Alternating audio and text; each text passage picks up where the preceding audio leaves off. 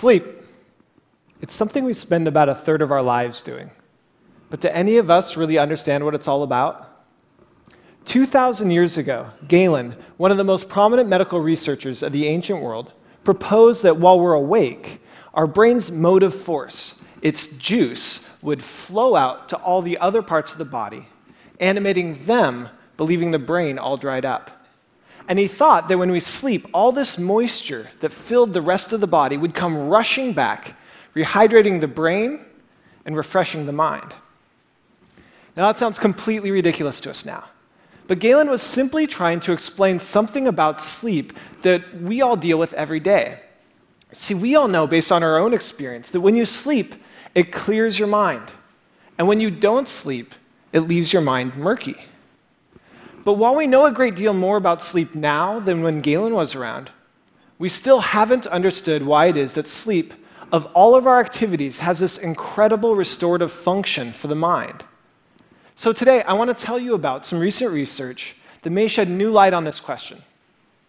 We found that sleep may actually be a kind of elegant design solution to some of the brain's most basic needs, a unique way that the brain meets the high demands and the narrow margins that set it apart from all the other organs of the body.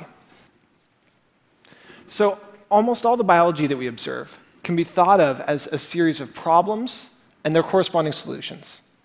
And the first problem that every organ must solve is a continuous supply of nutrients to fuel all the cells of the body. In the brain, that is especially critical. Its intense electrical activity uses up a quarter of the body's entire energy supply, even though the brain accounts for only about 2% of the body's mass. So the circulatory system solves the nutrient delivery problem by sending blood vessels to supply nutrients and oxygen to every corner of our body. You can actually see it in this video here. Here we're imaging blood vessels in the brain of a living mouse. The blood vessels form a complex network that fills the entire brain volume. They start at the surface of the brain, and then they dive down into the tissue itself. And as they spread out, they supply nutrients and oxygen to each and every cell in the brain. Now, just as every cell requires nutrients to fuel it, every cell also produces waste as a byproduct. And the clearance of that waste is a second basic problem that each organ has to solve. This diagram shows the body's lymphatic system, which has evolved to meet this need. It's a second parallel network of vessels that extends throughout the body. It takes up proteins and other waste from the spaces between the cells. It collects them and then dumps them into the blood so they can be disposed of. But if you look really closely at this diagram, you'll see something that doesn't make a lot of sense. So if we were to zoom into this guy's head, one of the things that you would see there is that there are no lymphatic vessels in the brain. But that, that doesn't make a lot of sense, does it? I mean, the brain is this intensely active organ that produces a correspondingly large amount of waste that must be efficiently cleared. And yet, it lacks lymphatic vessels, which means that the approach that the rest of the body takes to clearing away its waste won't work in the brain. So, how then does the brain solve its waste clearance problem? Well, that, that seemingly mundane question is where our group first jumped into the story. And what we found as we dove down into the brain, down among the neurons and the blood vessels, was that the brain's solution to the problem of waste clearance, it was really unexpected. It was, it was ingenious, but it was also beautiful. Let me tell you about what we found. So, the brain has this large pool of clean, clear fluid called cerebral spinal fluid. We call it the CSF. The CSF fills the space that surrounds the brain, and waste from inside the brain make their way out to the CSF, which gets dumped along with the waste into the blood. So, in that way, it sounds a lot like the lymphatic system, doesn't it? But what's interesting is that the fluid and the waste from inside the brain, they don't just percolate their way randomly out to these pools of CSF. Instead, there is a specialized network of plumbing that organizes and facilitates this process. You can see that in these videos. Here, we're again imaging into the brain of living mice. The frame on your left shows what's happening at the brain's surface, and the frame on your right shows what's happening down below the surface of the brain within the tissue itself. We've labeled the blood vessels in red, and the CSF that's surrounding the brain will be in green. Now, what was surprising to us was that the fluid on the outside of the brain, it didn't stay on the outside. Instead, the CSF was pumped back into and through the brain along the outsides of the blood vessels.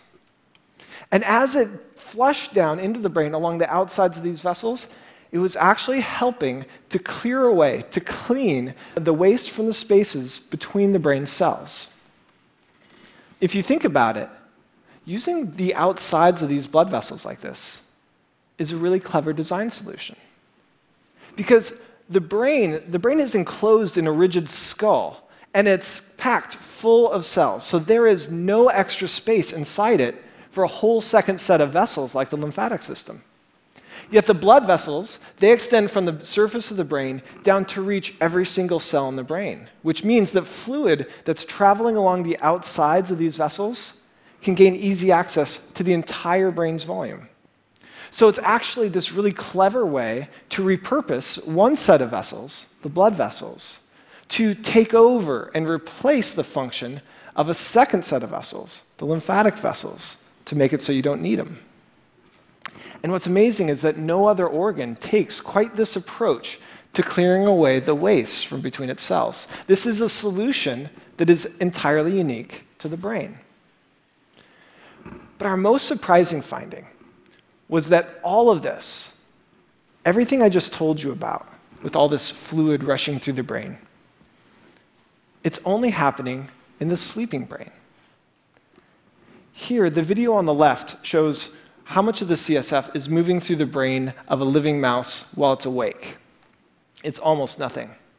Yet, in the same animal, if we wait just a little while until it's gone to sleep, what we see is that the CSF is rushing through the brain.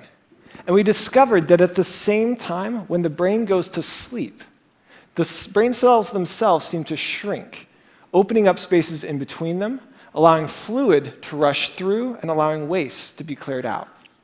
So it seems that Galen may actually have been sort of on the right track when he wrote about fluid rushing through the brain when sleep came on. Our own research, now it's 2,000 years later, suggests that what's happening is that when the brain is awake and is at its most busy, it puts off clearing away the waste from the spaces between its cells until later. And then when it goes to sleep and has, doesn't have to be as busy, it shifts into a kind of cleaning mode to clear away the waste from the spaces between its brain, the waste that's accumulated throughout the day. So it's actually a little bit like how you or I, we put off our household chores during the work week when we don't have time to get to it. And then we play catch up on all the cleaning that we have to do when the weekend rolls around. Now, I've just talked a lot about waste clearance, but I haven't been very specific about the kinds of waste that the brain needs to be clearing during sleep in order to stay healthy. The waste product that these recent studies focus most on is amyloid beta, which is a protein that's made in, made in the brain all the time. My brain's making amyloid beta right now, and so is yours. But in patients with Alzheimer's disease, Amyloid beta builds up and aggregates in the spaces between the brain cells instead of being cleared away like it's supposed to be. And it's this buildup of amyloid beta that's thought to be one of the key steps in the development of that terrible disease. So we measured how fast amyloid beta is cleared from the brain when it's awake versus when it's asleep. And we found that indeed, the clearance of amyloid beta is much more rapid from the sleeping brain. So, if sleep then is part of the brain's solution to the problem of waste clearance, then this may dramatically change how we think about the relationship between sleep, amyloid beta, and Alzheimer's disease. A series of recent clinical studies suggest that among patients who haven't yet developed Alzheimer's disease, worsening sleep quality and sleep duration are associated with a greater amount of amyloid beta building up in the brain. And while it's important to point out that these studies don't prove that lack of sleep or poor sleep cause Alzheimer's disease, they do suggest that the failure of the brain to keep its house clean by clearing away waste like amyloid beta may contribute to the development of conditions like Alzheimer's. So, what this new research tells us then is that the one thing that all of you already knew about sleep, that even Galen understood about sleep, that it refreshes and clears the mind, may actually be a big part of what sleep is all about. See, you and I, we go to sleep every single night, but our brains, they never rest. While our body is still and our mind is off walking in dreams somewhere, the elegant machinery of the brain is quietly hard at work, cleaning and maintaining this unimaginably complex machine. Like our housework, it's a dirty and a thankless job, but it's also important. In your house, if you stop cleaning your kitchen for a month, your home will become completely unlivable very quickly. But in the brain, the consequences of falling behind may be much greater than the embarrassment of dirty countertops.